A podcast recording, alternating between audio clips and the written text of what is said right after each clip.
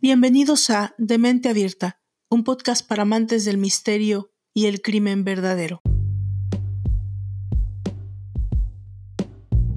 La esquizofrenia paranoica es una enfermedad que afecta a las funciones cerebrales del pensamiento. El que la sufre puede que no sea capaz de pensar con lógica. Frecuentemente tiene alucinaciones, visiones, voces e incluso la sensación de ser tocado. Esto se llama alucinaciones somáticas. Sutcliffe hablaba de una mano que le agarraba el corazón. También puede ser simplemente imaginaciones, creencias falsas salvajemente fantásticas y más allá de todo razonamiento. Las ilusiones son siempre de tipo persecutorio. Además de ello, el paciente puede ser completamente inconsciente de que algo está fallando. Muchas teorías han intentado explicar la esquizofrenia. Sin embargo, existen psicoanalistas que consideran que hay gente biológicamente predispuesta hacia la enfermedad. Puede originarse en la forma de una repentina crisis nerviosa o con el tiempo de manera progresiva y suave hasta perder la noción de la vida normal. La esquizofrenia se manifiesta habitualmente en ataques que pueden llegar a durar varias semanas. Después de un primer ataque, la enfermedad puede reproducirse. En más de la mitad de los casos, la enfermedad pervive en estado crónico durante varios años. No existe una curación total, pero puede ser tratada mediante drogas que permiten controlar el comportamiento del paciente y reducen los delirios y alucinaciones. Se administran junto con un tratamiento, obviamente, de psicoterapia. Peter Sutcliffe creía estar oyendo voces mientras llevaba a cabo su trabajo de enterrador en el cementerio de su natal pueblo en Bingley. Una tarde, cuando ejercía su fúnebre labor, oyó y creyó oír la voz por primera vez. Se inquietó y dejó caer de súbito la pala con la cual venía cavando un hoyo para introducir el ataúd que yacía a sus pies. Nerviosamente, se puso a buscar a su alrededor intentando identificar la procedencia del sonido. El ser que lo llamaba le hablaba en tono suave, gentil y persuasivo. No le impartía mandatos ni amenazas, tan solo le formulaba sugerencias. Siguió el eco y se dirigió hacia la antigua tumba cubierta de maleza de un hombre polaco fallecido muchos años atrás y contempló el crucifijo grabado en la lápida.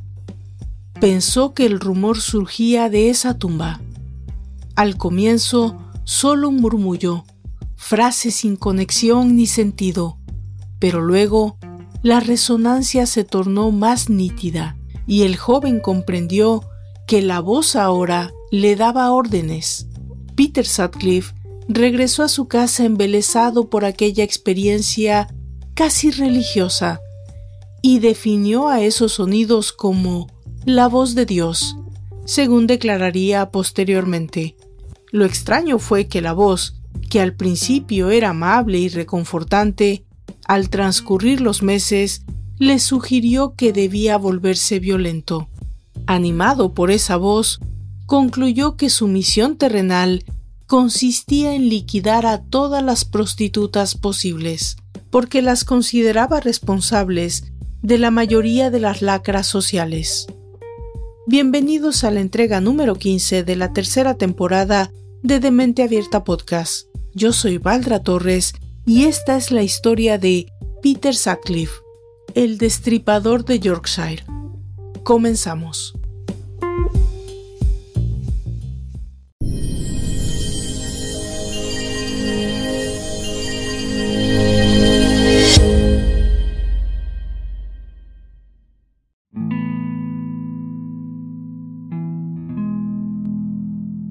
Peter William Sutcliffe Nació el 2 de junio de 1946 en Bingley, una región industrial de Yorkshire, Inglaterra. Sus padres fueron John y Kathleen Sutcliffe, y fue el mayor de seis hijos. El padre de Peter era un obrero de molino y aficionado nato a numerosos deportes, un hombre muy extrovertido que gustaba del trato con las personas. John Sutcliffe tenía solo 24 años y su esposa Kathleen 25 cuando nació Peter. Los dos eran de Bingley y la novia fue considerada como un buen partido para el impulsivo John. Tuvieron otros cinco hijos después de Peter, Annie, Mike, Maureen, Jane y Carl. Mick tenía fama de ser como el duro del barrio y mostraba muchas similitudes con la actitud que su padre tenía hacia la vida. Carl, como su hermano mayor, era más bien tímido, consciente y asustadizo, características que no encajaban fácilmente en el ambiente duro de una ciudad industrial norteña. Cuando era un niño pequeño, Peter no correspondió a las ilusiones que de él se había formado su padre. Lejos de mostrar interés y agresividad para los deportes y los juegos, solía pasar el tiempo encerrado en casa. Peter siempre fue considerado un niño tímido, un joven inescrutable, alguien diferente. Peter incluso antes de hacerse adulto, se preguntaba frecuentemente, en broma, si John era su verdadero padre. Al fin y al cabo, su progenitor era un invertido confeso y conocido, un destacado futbolista local, jugador de cricket y actor, un hombre con una personalidad, si queremos adjetivarla de alguna manera, interesante. A diferencia de los otros Sutcliffe, Peter nunca se acostumbró a la vida diaria en el municipio de Bingley, una austera localidad a seis millas de Bradford cercana al Valle de Aire. Desde el principio fue un chiquillo inquieto pero débil, destinado a permanecer cerca de su madre por muchos años. De hecho, era Kathleen, la madre tranquila y de sólidas convicciones católicas, quien aseguraba su estabilidad emocional las 24 horas del día, siete días a la semana. Incluso después de empezar a ir al colegio, hizo novillos dos semanas enteras porque los otros chicos se metían con él. La relación pues con la madre era completamente dependiente y digamos que hasta cierto punto enfermiza. La seguía a todas partes en la casa y por la calle. Los hermanos más jóvenes, especialmente Mick, tres años más joven que él, parecían haber heredado del padre su gusto por la vida y por el otro sexo pero la capacidad de pasar buena parte del día consumiendo grandes cantidades de cerveza y licores no llamaba la atención de Peter. Prefería la compañía de su madre a los rudos juegos de sus hermanos menores. En la escuela, la situación no era diferente, pero no le gustaba asistir y a la hora del recreo se ponía a salvo de los demás en alguna esquina. Su padre, al enterarse de este comportamiento, lo iba a visitar a la hora de descanso para animarlo a juntarse con los demás.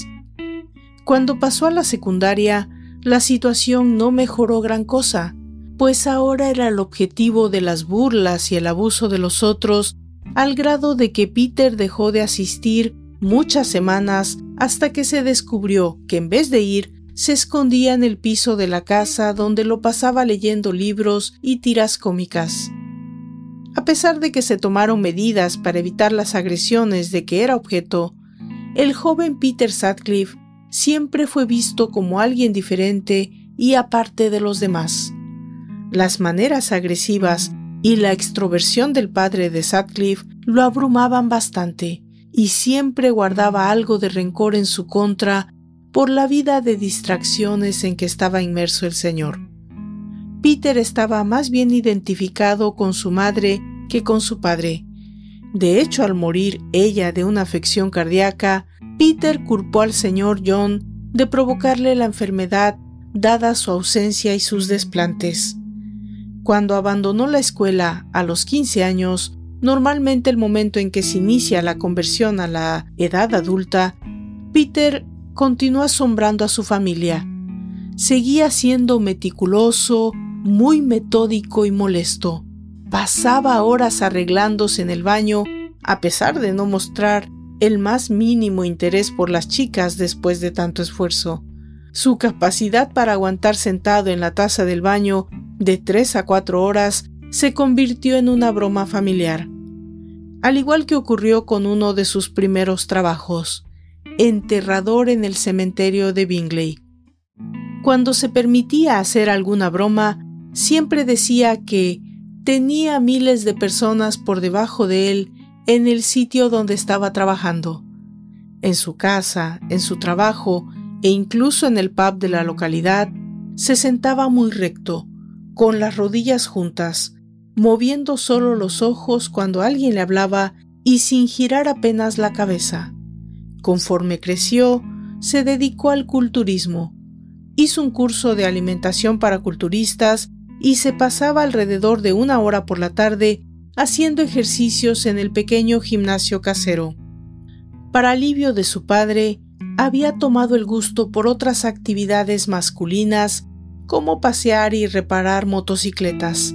La mecánica automotriz sería una de las grandes pasiones de la vida de Peter Sutcliffe. Sabemos cuál fue la otra.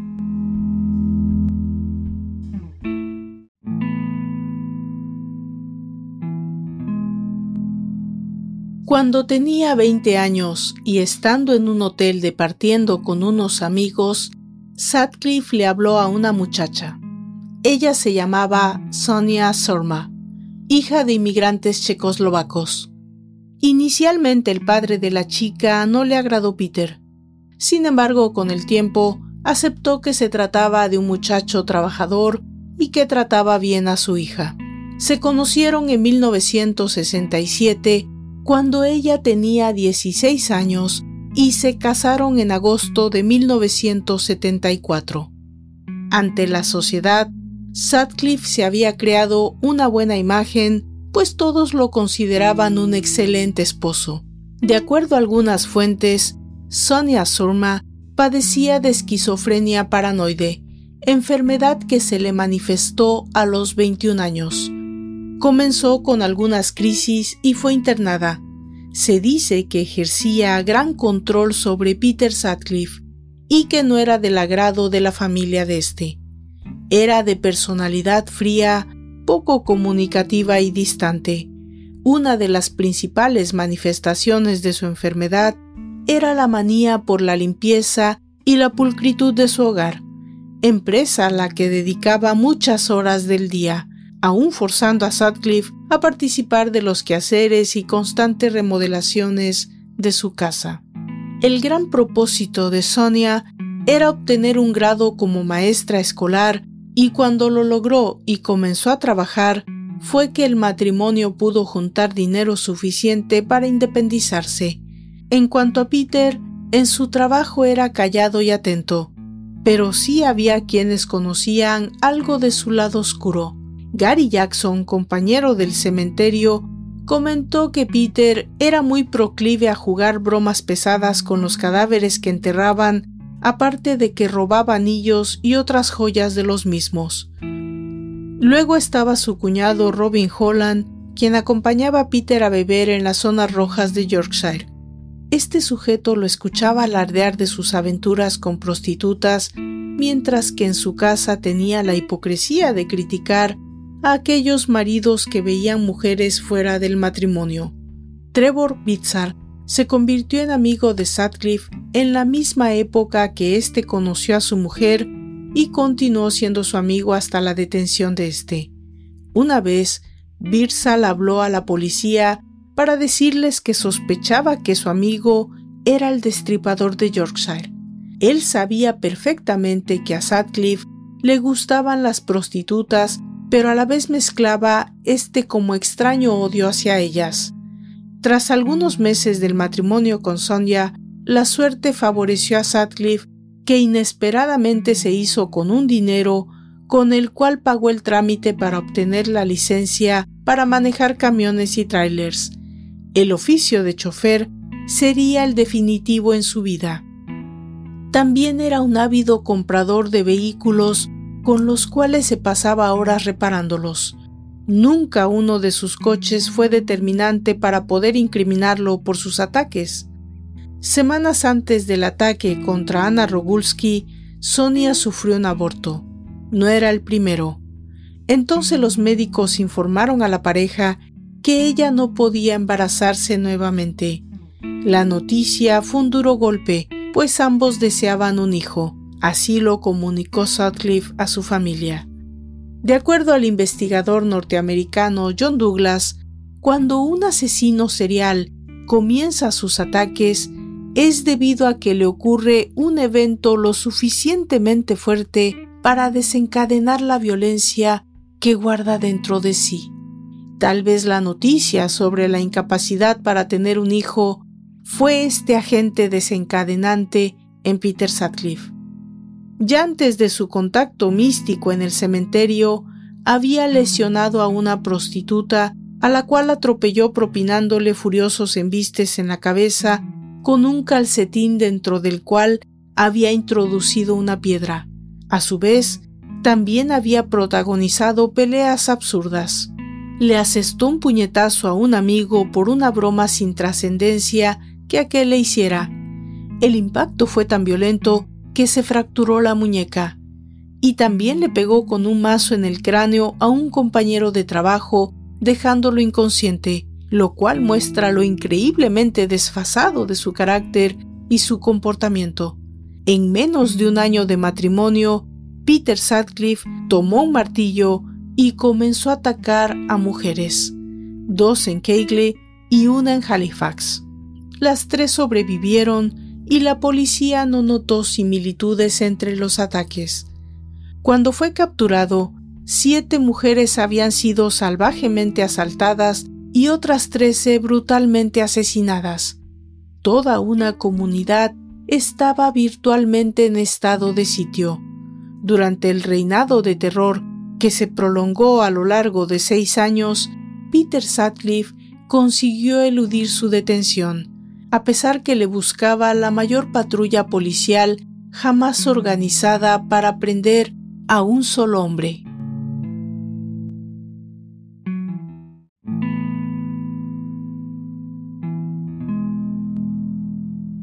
Todo empezó con el asesinato de una prostituta del barrio de Leeds en 1975.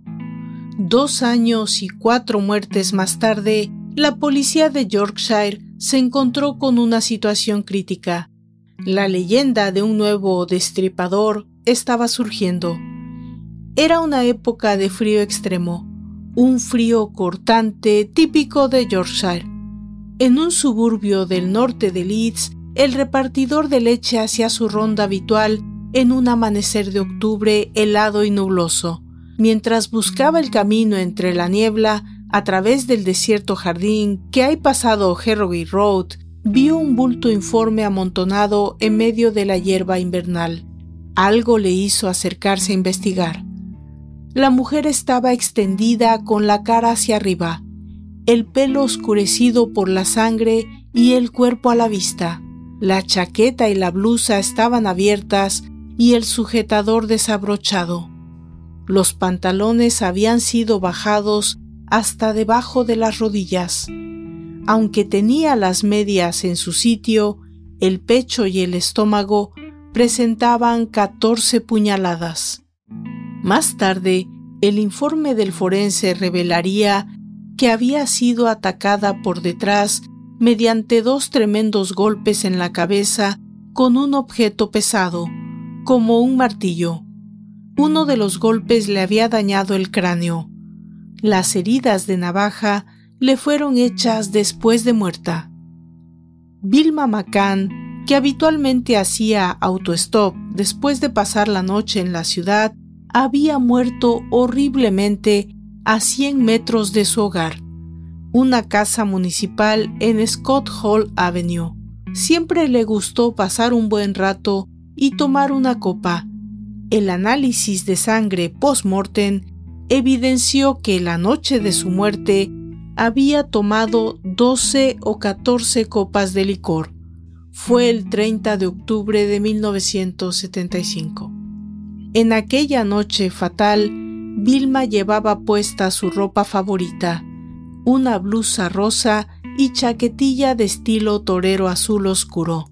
A las 7.30 abandonó la casa, diciéndole a su hija mayor, Sonye, acostara a los tres pequeños y cerrara con llave la puerta de la casa. Sonye cumplió diligentemente las instrucciones hasta que a la mañana siguiente el temor de los pequeños y la propia ansiedad respecto a lo que le podría haber sucedido a su madre la impulsaron a la acción. Con los ojos agotados por el cansancio, cogió en brazos a su hermano Richard de siete años y fue a buscar ayuda. Fueron localizados temblando de frío en la parada del autobús local. La primera víctima no tenía más que 28 años. Parecía no haber motivación sexual alguna en el asesinato. El monedero que llevaba inscrita por Sonye la palabra mami faltaba. En ausencia de otro motivo, la policía consideró el asesinato como consecuencia del robo. Se investigó, pero no se llegó a ninguna conclusión. De hecho, era el primero de una serie de asesinatos depravados que iban a sembrar el terror en la zona de Chapeltown, que era el barrio chino de Leeds. Aunque lo sigue siendo, pero en nuestros días se ha convertido en un lugar más triste. Por aquel entonces no había cambiado. Hacía años y la demanda de prostitución se equilibraba muy bien. No todas las mujeres que trabajaban allí eran prostitutas profesionales. Algunas eran amas de casa que se ganaban así algún dinero extra para completar el sueldo. Otras eran mujeres aburridas de su vida hogareña y otras a su vez no eran más que amateurs que lo hacían para divertirse. Una de estas chicas que lo hacían para pasar un buen rato era Emily Jackson, de 42 años, que vivía con su marido y tres niños pequeños en la respetable zona residencial de Churchwell, cinco millas al oeste de Chapeltown. El día 20 de enero de 1976, Emily y su marido llegaron a Gaiti a primera hora de la tarde. El lugar, situado en Rotham Road, era un conocido establecimiento por donde se dejaban caer los irregulares de Chapeltown y su presumible clientela. A los pocos minutos de llegar, Emily abandonó a su marido en el salón y se fue a buscar trabajo. Menos de una hora después, se la vio subiendo a un Land Rover en el aparcamiento. Fue la última vez que se la vio con vida. Llegada la hora de cerrar, el señor Jackson, aún solo, se terminó su copa y se volvió a casa en taxi. Quizá supuso que su mujer había encontrado un cliente para pasar la noche. Todavía estaba oscuro a la mañana siguiente cuando un obrero del primer turno percibió una forma abultada y oscura en el suelo. Estaba cubierta con un abrigo. Debajo se encontraba el cuerpo de Emily Jackson. Al igual que Vilma McCann, estaba tirada en la tierra, con la ropa quitada y las medias puestas. Como a la primera víctima, le habían dado dos golpes fuertes en la cabeza con un gran martillo. El cuello, pecho y estómago estaban llenos de puñaladas, pero esta vez el asesino había clavado el puñal más de cincuenta veces en el cuerpo sin vida ensañándose después en la espalda y perforándola con un destornillador. Uno de los inspectores más veteranos declaró que la vista del feroz ataque le había horrorizado hasta el punto de dejarle sin habla. Aún más nauseabundo era la huella de una bota tipo Wellington que el asesino había dejado en el muslo derecho. El examen post-mortem indicó que había habido actividad sexual, pero antes de que Emily Jackson hubiera sido asaltada. Por lo tanto, no era seguro que hubiese sido con el asesino. De nuevo parecía no haber motivo. Oficialmente la policía admitió la relación de las dos muertes y que estaba buscando a un doble asesino. Hasta el momento había una sola pista.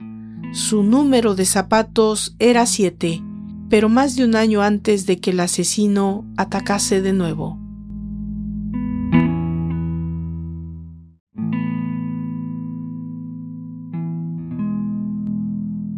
Las muertes de Vilma y Emily solo eran ya un recuerdo borroso para las alegres chicas de Chapeltown.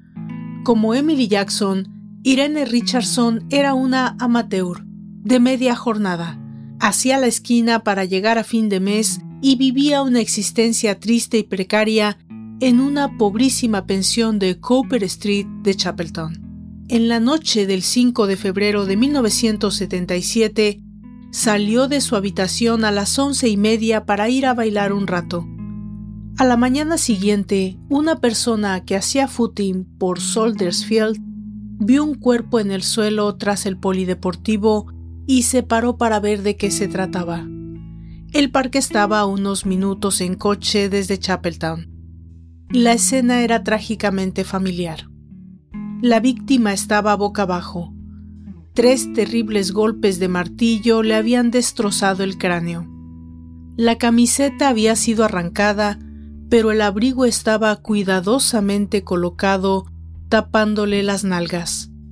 Debajo de este se apreciaban las botas cuidadosamente colocadas al lado de las piernas. En contraste con este pulcro orden, su trozo y cuello estaban salvajemente apuñalados.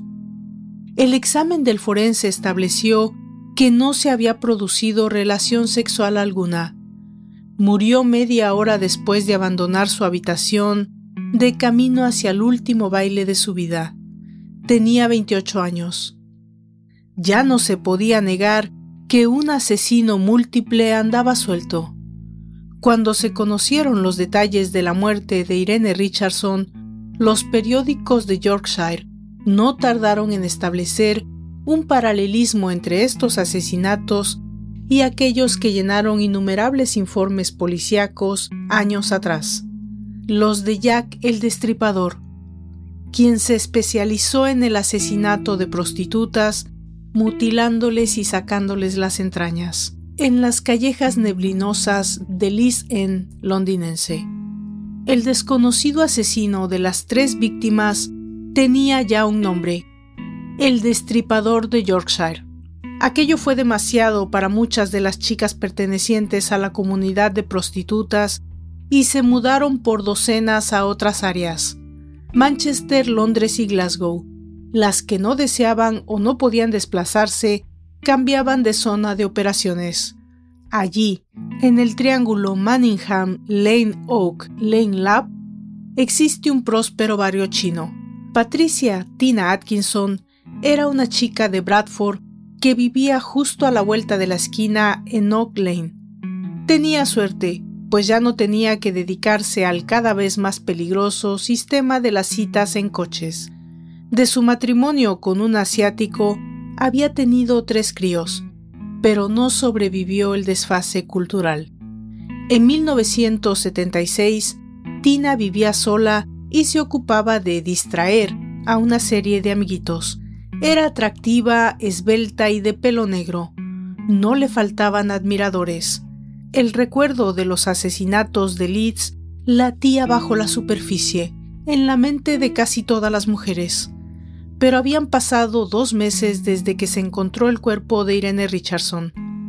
Era una agradable tarde de abril cuando Tina se disponía a irse a su pub habitual, el Carlis, vestida con su cazadora de cuero favorita, de color negro, vaqueros y una camiseta azul, donde pasaría una divertida tarde tomando copas con los amigos.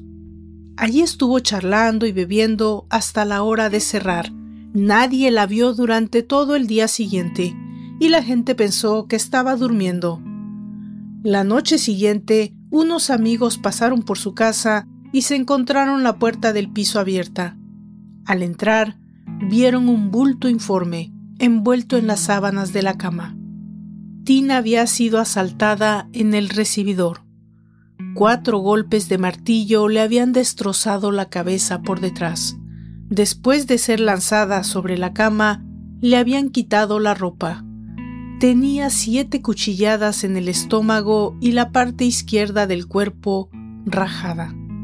Cualquier duda sobre el asesino o la sospecha de que pudiera tratarse de un imitador fueron eliminadas al descubrirse una huella de bota Wellington en la sábana de abajo. Talla 7. Era la misma que se encontró en el cuerpo de Emily Jackson.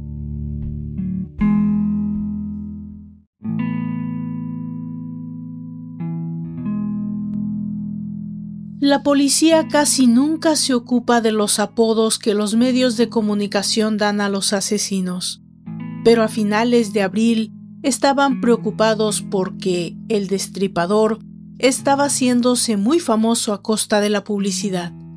El número de muertos aumentaba, el descontento público también, pero la policía seguía sin una pista clara. Habiendo llegado al límite, el jefe de policía, Gregory, llamó al inspector más experto, George Oldfield, para crear la Brigada del Destripador. El 25 de junio de 1977, sábado, Peter Sutcliffe llevó a su esposa Sonia a la clínica Sherrington, donde hacía turno de noche. Después se fue a tomar unas copas con sus vecinos y compañeros habituales del pub Ronnie y Peter Barker. El trío pasó las primeras horas de la noche en tres pubs en los alrededores de Bradford. Terminaron en el Dog in the Pound, donde la máxima atracción era un camarero que atendía la barra disfrazado de mujer. A la hora de cerrar y ya de camino a casa, todavía se pararon a tomar un bocado. Cuando dejó a los hermanos Barker en la puerta de su casa, la medianoche había pasado hacia un buen rato, pero Peter volvió a la carretera principal. A las dos de la mañana vio a una chica sola entre las luces de Chapelton Road, Leeds. Vio cómo pasaba por delante del pub Highfield y se dirigía a la izquierda por Regina Terrace, una de las tres calles principales que dan a la carretera general. Aparcó su Ford Corsair blanco y empezó a seguirla el cuerpo de Jane MacDonald fue encontrado apoyado en la pared a las 9.45 de la mañana cuando el primer grupo de niños se encaminaba al parque infantil de Reginald Terrace. Había recibido un golpe en la cabeza. Después fue arrastrada a unos 20 metros y golpeada dos veces más. Entonces fue acuchillada repetidamente en el pecho y una vez en la espalda. La policía supo inmediatamente de quién se trataba. La firma era inconfundible, pero existía una alarmante diferencia. Jan MacDonald acababa de cumplir 16 años. Trabajaba en el departamento de zapatería de un supermercado cercano y tenía recién terminado su periodo escolar. La noche de su muerte había estado con unos amigos en Leeds y fue asaltada al volver a casa de sus padres, unos cientos de metros más allá de donde se encontró su cuerpo. Los McDonalds eran una familia típica del otro tipo de vida que se hacía en Chapeltown. Una familia feliz que trabajaba duro. Ya McDonald no era una prostituta ni una chica para pasar un rato. Su única relación con el mundo del barrio chino era que vivía allí. Cuando se hizo patente que el asesino estaba matando adolescentes que acababan de abandonar el colegio, el efecto sobre la investigación fue fulminante. En el momento de iniciarse la investigación sobre Jane, la policía ya disponía, en septiembre, de 700 entrevistas hechas a residentes de 221 calles de la vecindad y de 3.500 declaraciones, muchas de prostitutas. Aumentaba la presión para la que la policía presentase resultados. Dos semanas después, el asesino atacó brutalmente a Maureen Long en un erial desierto cerca de su casa en Bradford. Por algún extraño milagro sobrevivió, pero la descripción de su asaltante ayudó poco a la encuesta policial más de un 80 de estatura, edad de 36 a 37 años, pelo rubio. En esa época, el ministro del Interior, Merlin Rees, visitó el llamado cuartel general del destripador en Leeds. Se le informó que 304 policías trabajaban en el asunto, que habían entrevistado a más de 175 mil personas, reunido 12.500 declaraciones y comprobado 10.000 vehículos. Si la policía hubiera sabido el tipo de hombre que estaba buscando, poco hubiese importado. Había que buscarlo en una casa inmaculadamente cuidada en la zona de clase media de Bradford. Peter y Sonia Sutcliffe se acababan de mudar a Garden Lane número 6, una nueva casa en Heaton, en agosto. Por primera vez vivían de forma totalmente independiente. A los 31 años, el señor Sutcliffe pasaba por ser un vecino educado y de buenos modales, y un empleado que trabajaba duro y en quien se podía depositar la confianza. Un buen hijo y un marido fiel. Era el tipo de hombre al que le encantaba estar arreglando el coche los fines de semana.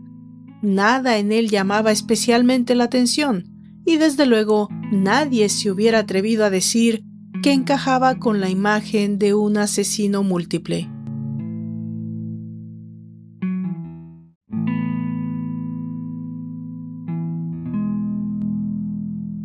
El sábado primero de octubre, Jean Bernadette Jordan subía al coche nuevo del asesino, un Ford Corsair rojo en Moss Manchester. Aceptó cinco libras de adelanto y le guió hasta una zona a tres kilómetros de distancia, cerca del Southern Cemetery, un lugar muy frecuentado por prostitutas. A unos pocos kilómetros del coche, el destripador golpeó el cráneo de la chica con un martillo con todas sus fuerzas, una y otra vez hasta un total de once veces. Llevó el cuerpo hasta unos arbustos, pero le sorprendió la llegada de otro coche y prefirió poner tierra de por medio. Al volver a casa aquella noche, era perfectamente consciente de que había dejado una huella esencial junto al cuerpo de la víctima. El billete de cinco libras que le había dado estaba recién salido de la casa de la moneda. Lo cogió de la paga que había recibido solo días antes.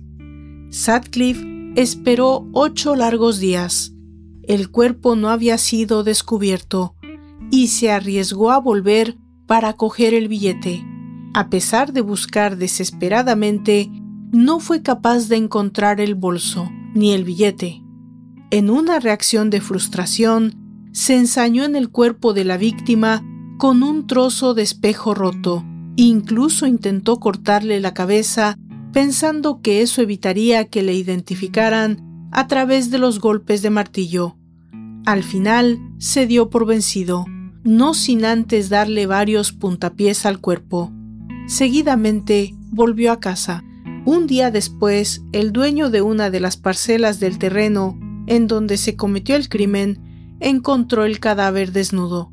Llamó a la estación de policía de Charlton Com Hardy, pero la cabeza estaba irreconocible y no se encontró nada que pudiese identificar a la víctima entre las cosas que la rodeaban. Su identificación fue posible gracias a una huella dactilar que dejó en una botella de limonada antes de salir de su casa por última vez. Jean Jordan tenía 21 años y había sido advertida en dos ocasiones por practicar la prostitución. Vivía con un hombre que conoció al llegar a Manchester y tenía dos hijos. Cuando la joven no regresó a su domicilio aquel fin de semana, su marido no le dio mayor importancia. El resultado fue que su nombre no apareció en la lista de personas desaparecidas durante más de diez días. El descubrimiento del billete de cinco libras supuso una dramática aceleración de las pesquisas pero tres meses después un aire de consternación se apoderó de nuevo de la investigación. Uno de los cinco mil hombres con quien se había hablado era el asesino. Se comportó cortésmente y estuvo dispuesto a ayudar en lo que fuera necesario. No despertó sospechas. Después de abandonar su casa, los inspectores hicieron un informe de cinco hojas que le eximía de toda culpa.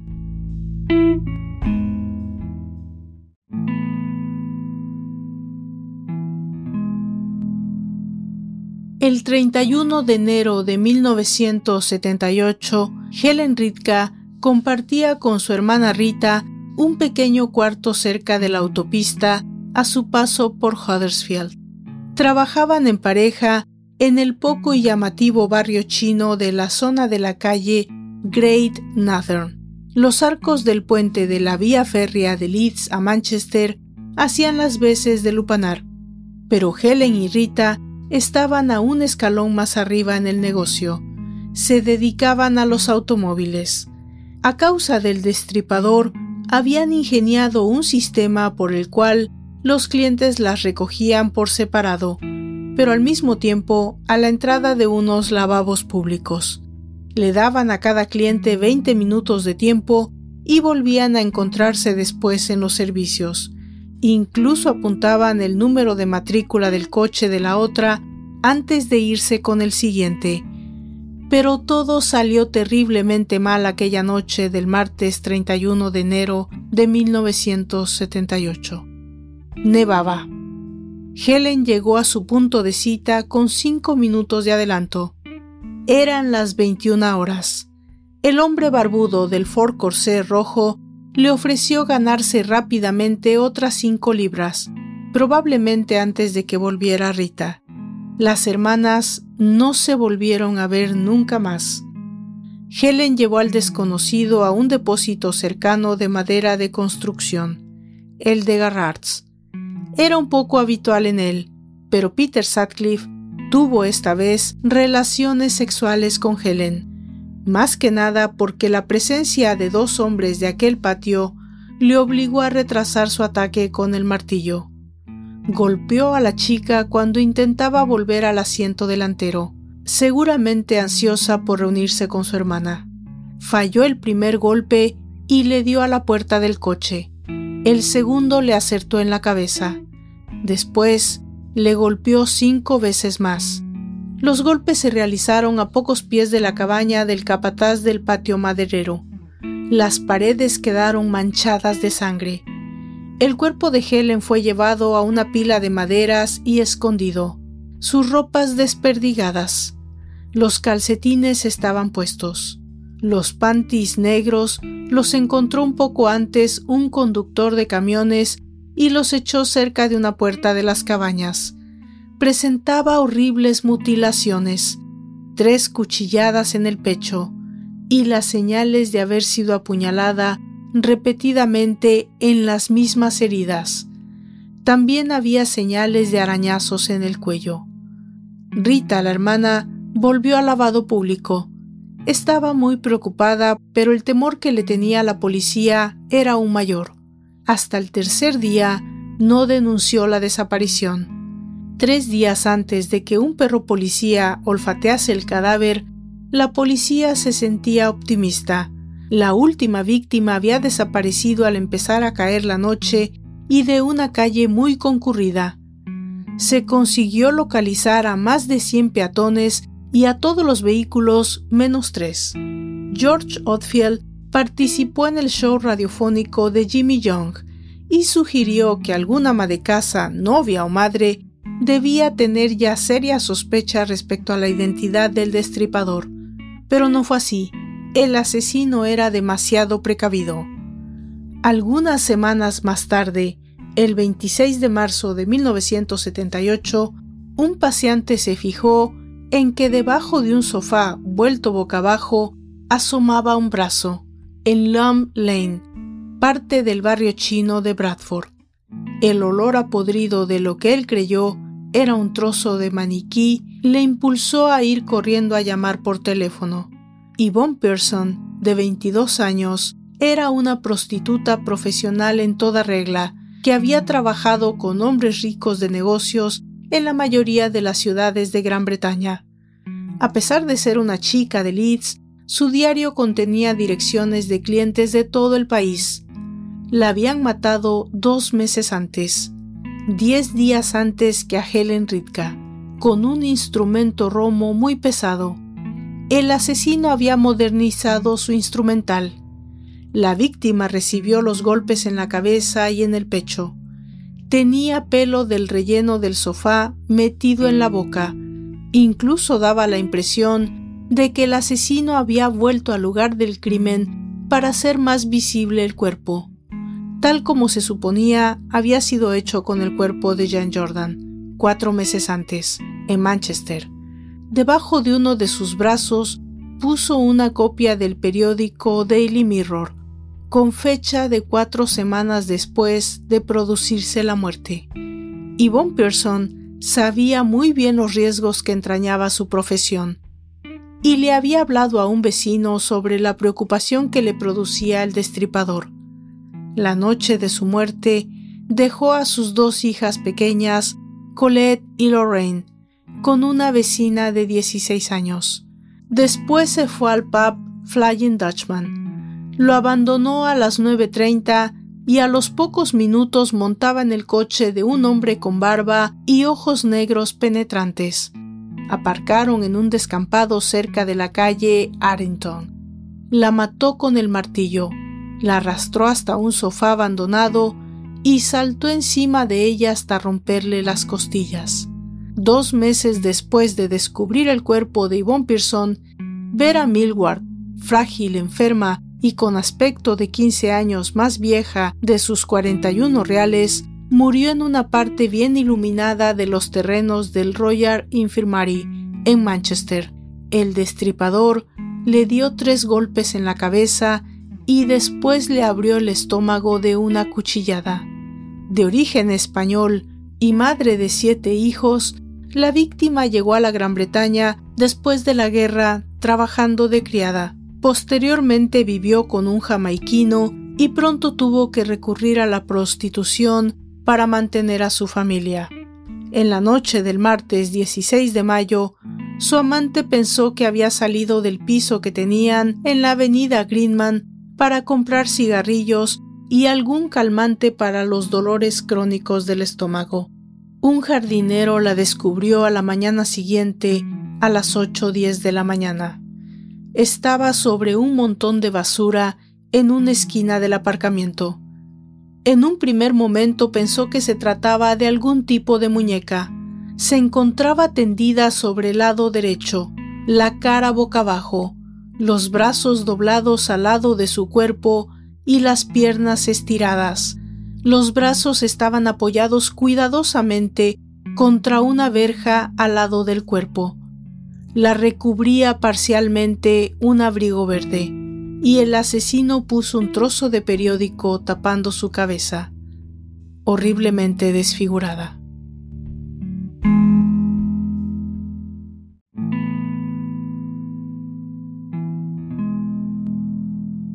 La recompensa por alguna información que condujese a la detención del destripador de Yorkshire era por entonces de 15.000 libras. Nadie del equipo de George Orfield dudaba a estas alturas de que el hombre que buscaban vivía en West Yorkshire, probablemente justo delante de sus narices en Leeds o Bradford.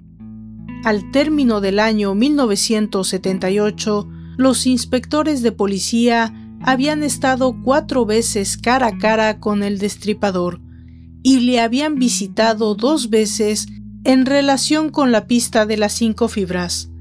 Tres meses después del asesinato de Vera Millward, volvieron a hacer una visita debido a que el número de registro de su coche había aparecido repetidamente al hilo de comprobaciones especiales sobre la zona de Leeds y Bradford. La policía estaba buscando pisadas que pudieran coincidir con las huellas tomadas 21 meses antes en la escena del crimen de Irene Richardson. Como siempre, el criminal se comportó de forma acomodaticia y serena, sin traicionar su condición de asesino. Los inspectores nunca fueron encargados de verificar el grupo sanguíneo. Raro, o la talla del pie, demasiado pequeña para un hombre, de Sutcliffe, dos de los factores bien conocidos del asesino. Los retratos robot fueron el método clave que permitió localizar al destripador de Yorkshire. De las 20 mujeres que asaltó, sobrevivieron siete. Cada una de ellas intentó ofrecer una detallada descripción de su aspecto. Olive Smelt se encontró con el destripador en agosto de 1975 y lo describió como un hombre de 30 años, de unos 55 metros de estatura, con barba. Pero los detectives no consiguieron establecer una relación directa con el destripador hasta tres años más tarde. En 1976, Marcella Claxton dijo que el atacante tenía una barba negra y rizada, pero su declaración mereció más bien escepticismo. Pero un año más tarde, la policía se tomó muy en serio la declaración de Maureen Long. Esta vez se trataba de un hombre de 36 años, de 1,80 de estatura, manos grandes y pelo rubio ondulado. El retrato robot realizado gracias a Marilyn Moore en septiembre de 1977 era cercano a la realidad, pero no bastaba. También otras personas se ofrecieron para la identificación. El resultado fueron 77 retratos robot. La policía insistió en confiar en ellos. Durante la investigación, la policía estuvo desesperada, esperando que el destripador cometiese un error. El verano de 1978 creyeron que efectivamente lo había cometido. Una cinta magnetofónica llegó a manos de George Otfield. Existe un aspecto de la investigación sobre el destripador que contiene todos los elementos de una tragedia. Los actores fueron George Otfield, el jefe de policía, Ronald Gregory y el bromista anónimo que al final fue bautizado como el destripador minero hizo una execrable broma. La policía estaba tan desesperada por capturar al asesino de verdad y limpiar su reputación, y también obviamente por calmar el miedo del público, que se sintieron dispuestos a suspender la objetividad de sus razonamientos con tal de detener a su hombre. La broma empezó muy modestamente en marzo de 1978. Dos cartas anónimas llegaron a Yorkshire desde el noreste de Inglaterra. Las habían echado al correo en Sutherland, con cinco días de diferencia. Una iba dirigida a George Oldfield y la otra al redactor jefe del periódico Daily Mirror de Manchester. No se tomaron en consideración porque fueron escritas después de la desaparición de Yvonne Pearson y antes de que su cadáver fuera descubierto y el anónimo había estimado equivocadamente el número de víctimas. Las cartas desaparecieron en los inescrutables recovecos de un informe archivado. Exactamente un año más tarde llegó una tercera carta. Fue echada al correo para que entrase dentro de la recogida de las 13.45 horas en Sutherland, el 23 de marzo de 1979. Grafólogos expertos confirmaron que la misma persona había escrito las tres cartas. La tercera era la más interesante para la policía, pues en ella se decía que Vera Millward, la última víctima, había estado en el hospital. Creyeron que esta información solo podía provenir de la propia Vera. Esto llevó fatalmente a la conclusión de que el remitente anónimo era el destripador. La tercera carta también dejaba claro que la siguiente víctima habría que buscarla en Manningham, Bradford, pero en ningún caso en la zona de Chapeltown. Las cosas estaban demasiado calientes por ahí, a causa de los malditos polis. Ese era el extraño lenguaje del escritor anónimo que coincidía con la actitud satánica del destripador. Esto hizo sonar campanas en la mente de los policías, pero fueron brutalmente silenciadas por la necesidad de encontrar una clave, una clave que develase el secreto.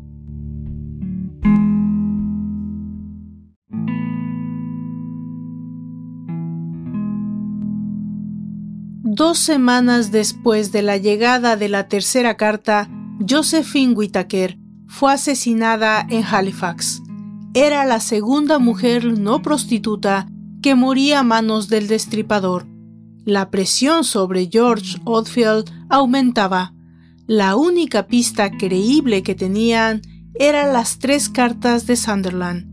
La policía convocó una rueda de prensa e hizo pública la teoría de Sunderland. Para reforzarla, resultó que se habían encontrado rastros de aceite de engrasar en una de las tres cartas. Era el mismo aceite que se encontró en el cuerpo de la última víctima. Se pidió al público que contribuyese con cualquier información relevante sobre los días en que fueron echadas al correo las cartas en Sunderland. La respuesta popular fue tremenda, pero ayudó poco a la investigación. La mañana del 18 de junio de 1978, un sobre de color amarillento aterrizó en la mesa de George Oldfield. La dirección estaba escrita por el hombre de Sunderland y contenía una cinta de cassette barata negra. Aquí estaba la clave para dar solidez a las hipótesis de Oldfield.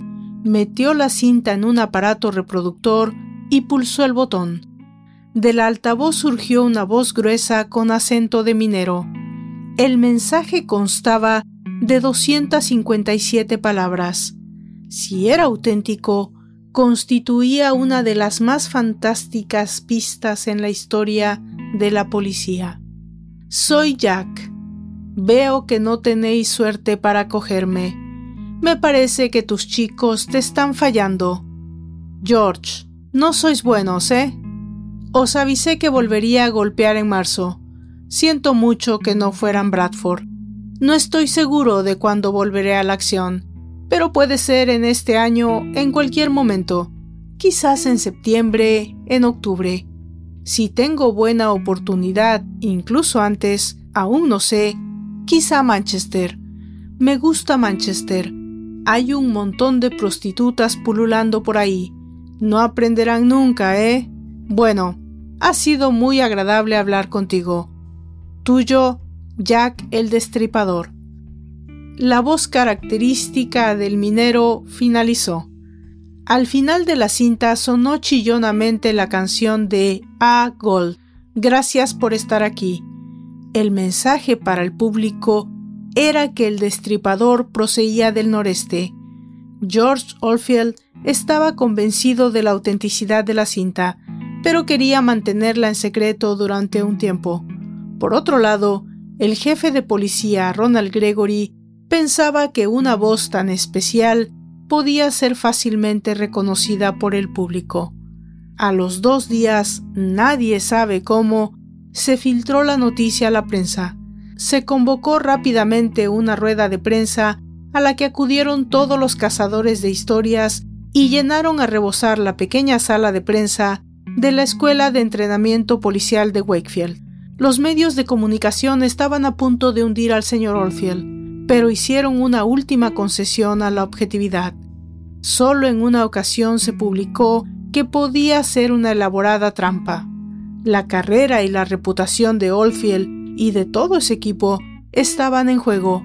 Parecía considerar que las atrocidades cometidas por el destripador eran un desafío personal estaba desesperadamente determinado a vencer a su oponente. Se organizó una amplísima campaña publicitaria. El público en general podía llamar por teléfono y escuchar la cinta del destripador minero. A los pocos días de la conferencia de prensa ya se habían recibido 50.000 llamadas. Entretanto, George Oldfield consultó a peritos en cuestiones lingüísticas de la Universidad de Leeds, Stanley Ellis, uno de los expertos del país en materia de dialectos, y Jack Winsor Lewis, un profesor del Departamento de Lingüística y Fonética. Rápidamente localizaron el acento. Era de Wearside, pueblo de Castletown. un pequeño barrio suburbial de Sunderland. La policía de West Yorkshire se trasladó al lugar. 11 inspectores, 100 agentes. La información en los medios de comunicación alcanzó el nivel de saturación. En teoría, era solo cuestión de tiempo para encontrar al asesino. La policía se movía en un área limitada. En Castletown no vivían más de 4.000 personas. Y con un tamiz muy fino, pero hombres menos desesperados que Oldfield empezaron a admitir que el destripador minero solo era una broma cruel. El bromista sabía que no iba a ser descubierto, porque tenía una coartada a prueba de bomba. La policía de Northumbrian nunca estuvo plenamente convencida. Finalmente hizo públicas sus dudas. Las luces también se encendieron en la mente de los expertos grafólogos. Trataron de comunicar en vano a los policías sus temores. Intentaron que se lanzase una campaña paralela sin eliminar sospechosos de otras comarcas, pero la policía de West Yorkshire insistió en eliminar a los sospechosos que no eran mineros. Oldfield y Gregory planearon otra campaña aún más grandiosa, un millón de libras de presupuesto. Pocos días antes de que fuera lanzada, Ellis y Lewis les escribieron manifestando su desconfianza en el método. Fueron desoídos.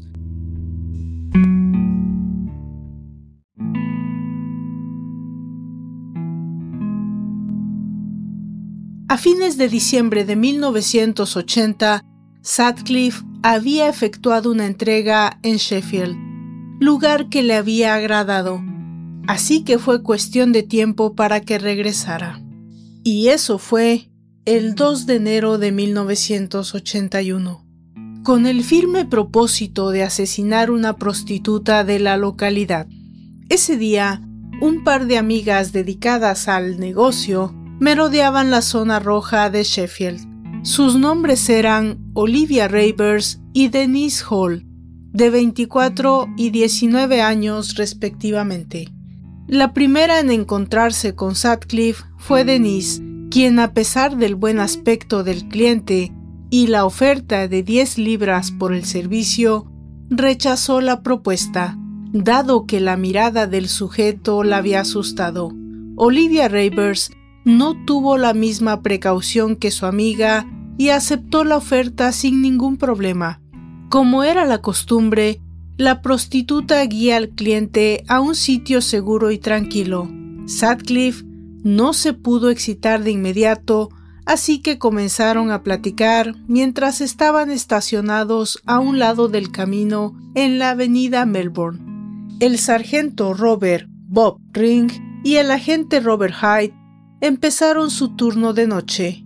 Pasaban por Melbourne Avenue en Sheffield, un conocido reducto de prostitutas y de clientes, cuando vieron a Olivia Ravers subir a un Rover B8 3500. Fue una pura casualidad que se decidieran a investigar si se trataba de un caso de prostitución, así que decidieron acercarse. El conductor se identificó como Peter Williams y dijo que el coche era de su propiedad. El pequeño hombre barbudo no quería meterse en líos. Salió del coche e inmediatamente pidió permiso para alejarse unos pasos. Necesitaba ir al servicio. Bob Ring le autorizó con cierta exasperación y el hombre se metió entre los arbustos que delimitaban la avenida.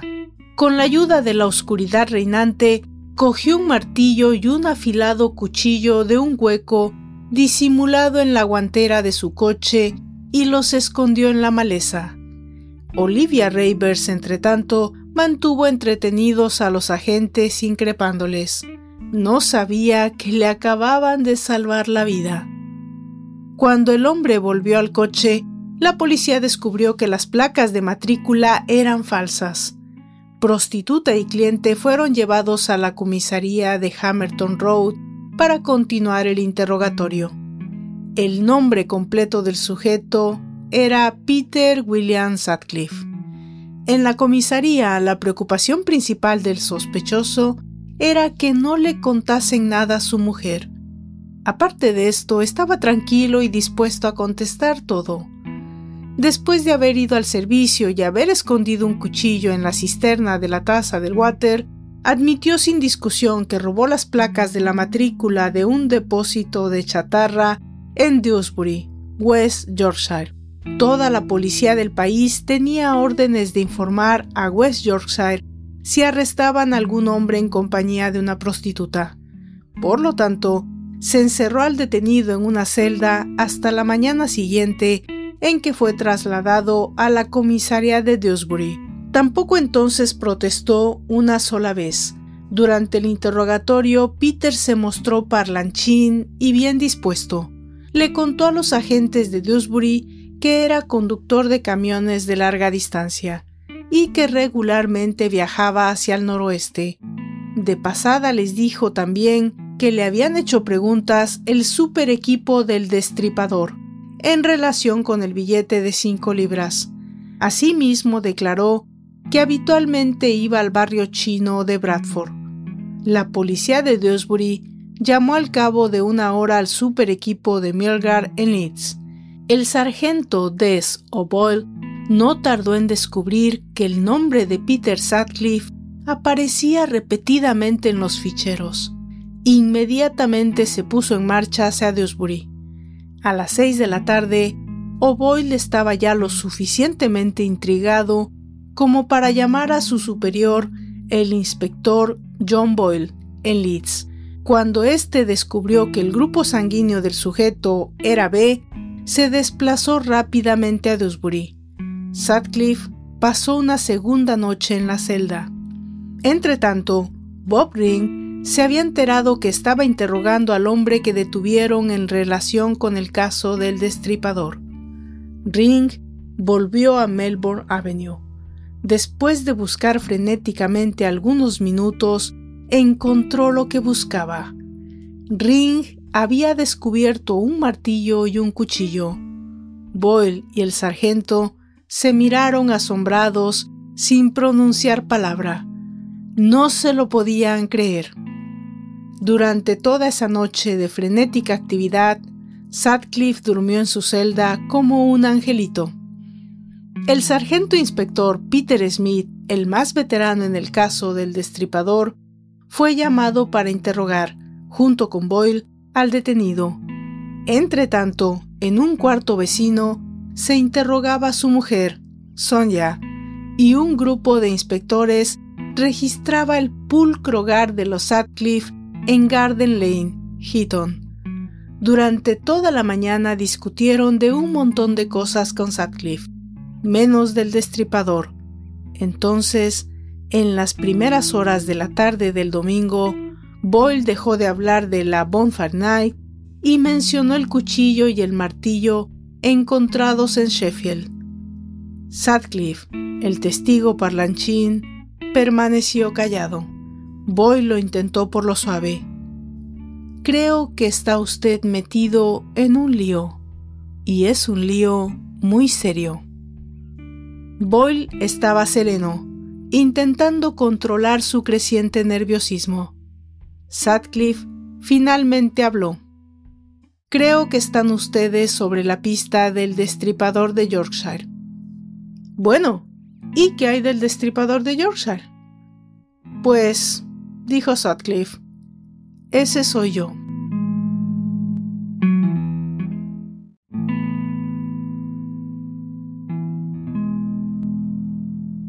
Admitió haber matado a once mujeres, pero negó estar involucrado en la muerte de Joan Harrison y en el asunto de la cinta del minero. Boyle no podía dar crédito a lo que escuchaba. La investigación estaba cerrada. Pareció un alivio tan grande para el propio detenido como para la policía.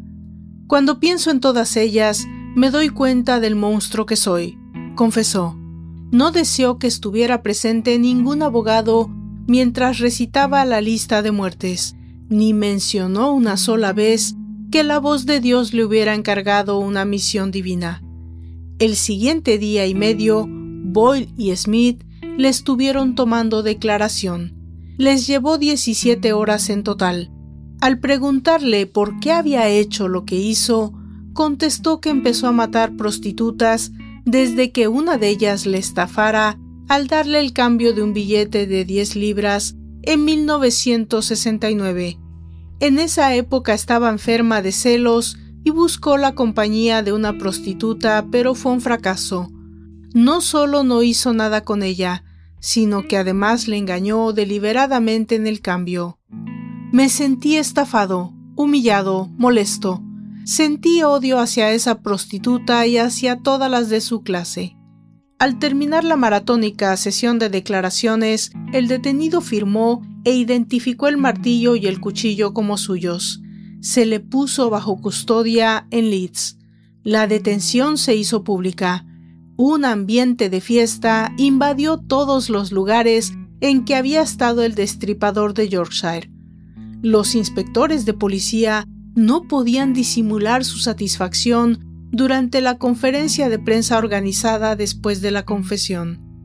Dieciséis semanas más tarde, fue juzgado en la sala de primera de Old Bailey, pero hay que decir que si se le llegó a juzgar fue gracias al magistrado Boreham. Incluso antes de haber sido acusado, la acusación de la corona, el abogado de la defensa y el fiscal general Sir Michael Havers habían llegado a un acuerdo. El acusado estaba mentalmente desequilibrado, sufría esquizofrenia paranoide. Después de haber estado aterrorizando a las mujeres de North England durante cinco largos años, parecía que el destripador se iba a librar por las buenas pero el magistrado Borenham no quiso saber nada del asunto.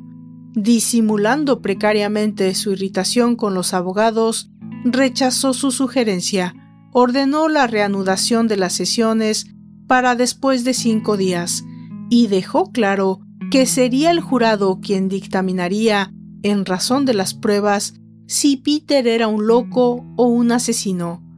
Al reconocerse culpable de homicidio, estaba tranquilo y seguro. No vaciló prácticamente nunca, mientras con su voz aguda y fuerte, acento de Bradford, recitó, con la ayuda de su abogado, todos los crímenes cometidos. Incluso llegó a reírse cuando contó su entrevista con el policía, que tenía la foto de las huellas de sus botas. No se dio cuenta que las llevaba puestas. El equipo encargado de la defensa había intentado persuadirle de que no hiciese ninguna declaración bajo juramento. Él se negó. Desde que declaró ante la policía, mantuvo la tesis de que estaba cumpliendo un encargo divino.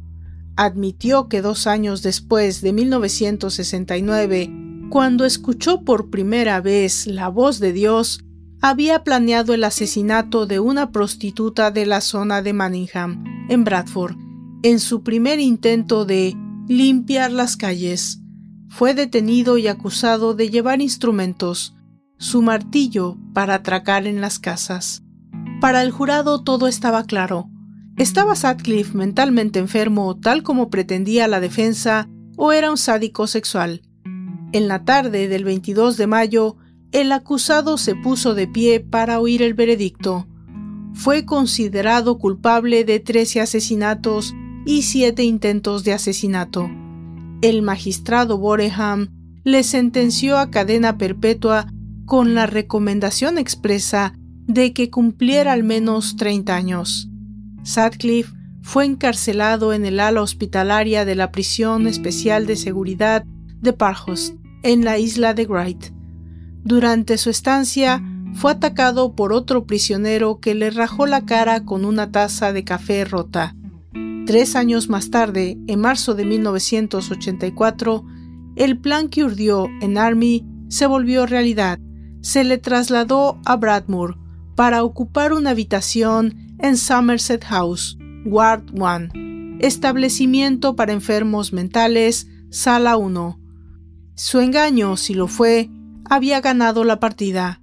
El estado mental del condenado se había deteriorado hasta tal punto que a veces era totalmente incoherente.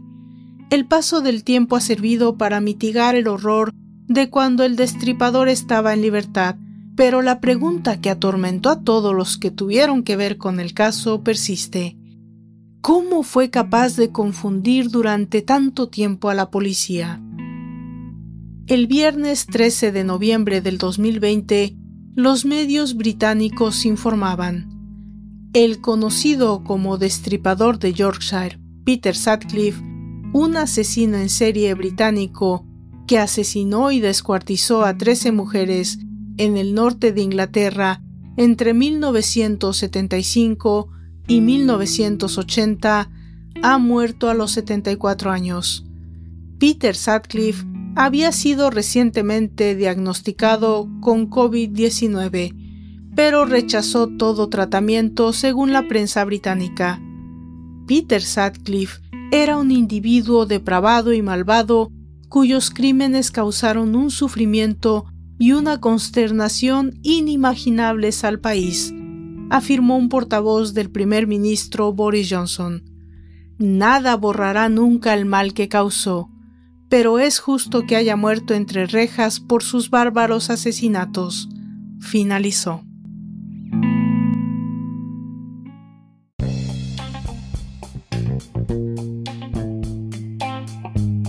De esta manera llegamos al final de este capítulo que a mí en lo personal me resultó mucho más que interesante, interminable y digamos que un poco pesado por la información, pero tratando de reafirmar nuestro compromiso con la investigación, quisimos hacerlo lo más profundo posible. Yo soy Valdra Torres y me despido de ustedes invitándolos para que nos volvamos a encontrar en nuestro próximo capítulo. No se lo pierdan. Hasta entonces.